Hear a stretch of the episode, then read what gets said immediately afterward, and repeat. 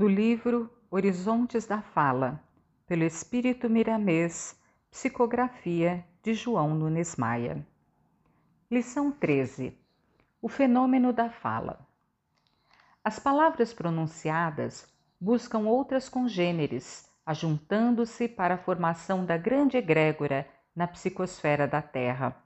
Quando elas são inferiores, o seu magnetismo é pesado e a própria lei da gravidade as fazem cair, respondendo aos mesmos seres que as lançaram no espaço, em forma de coisas desastrosas como karma coletivo.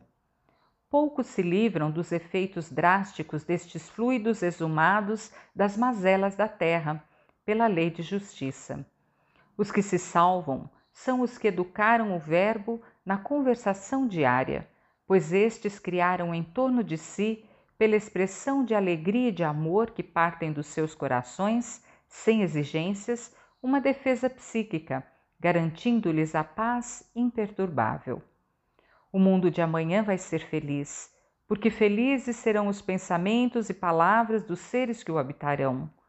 Se queres modelar o teu verbo para participar desse futuro, observa o modo mais correto de falar de nosso Senhor Jesus Cristo, na sua alta dinâmica de entendimento com as almas, que em parte ficou anotado no Evangelho dos discípulos mais chegados ao seu coração. Apropria a tua vida com a vida do Mestre. Trabalha como oleiro, fazendo a argila tomar a forma bela e construtiva. As tuas ideias são como saibro entregue às tuas mãos de operário do Senhor. Amolda-as no estupendo forno da tua mente, soltando pelos canais da palavra água pura, provinda de um suprimento que nunca jamais acabará. Cultiva a oração sem fanatismo, que a tua área de trabalho ser-te-á mais favorável ao labor substancioso.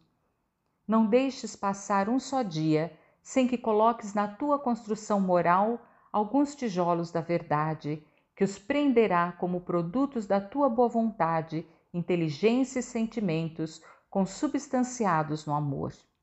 Se te surgirem algumas tempestades, não percas o ânimo Continua esforçando-te, que o tempo mostrará o quanto valeu o teu trabalho.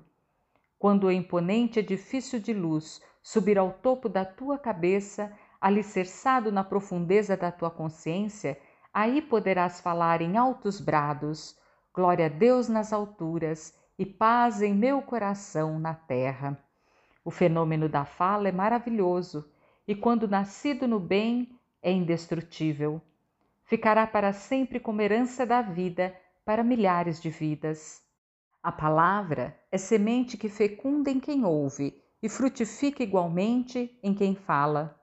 Falar, no entanto, é responsabilidade maior, por ter a vida nos dotado quais agricultores na vinha do Senhor, atendendo assim a bilhões de almas famintas do alimento da verdade. Aproveitemos a fala de Marcos para maior elucidação no capítulo 4, versículo 14. O semeador semeia a palavra. Ai daquele que, consciente desta verdade, não selecionar as sementes para o plantio, porque delas irão alimentar-se muitas almas em formação espiritual.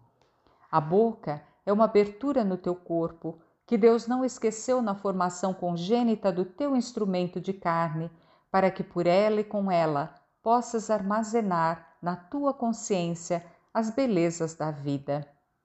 Se alguém te ferir por ignorância, não uses a tua boca como justiça, mas faze com que os teus lábios vibrem na cadência do perdão. Se alguém te caluniar por falta de entendimento da lei divina, não faças o mesmo com ele. Usa a tua boca para agradecer a Deus e abençoar os ofensores.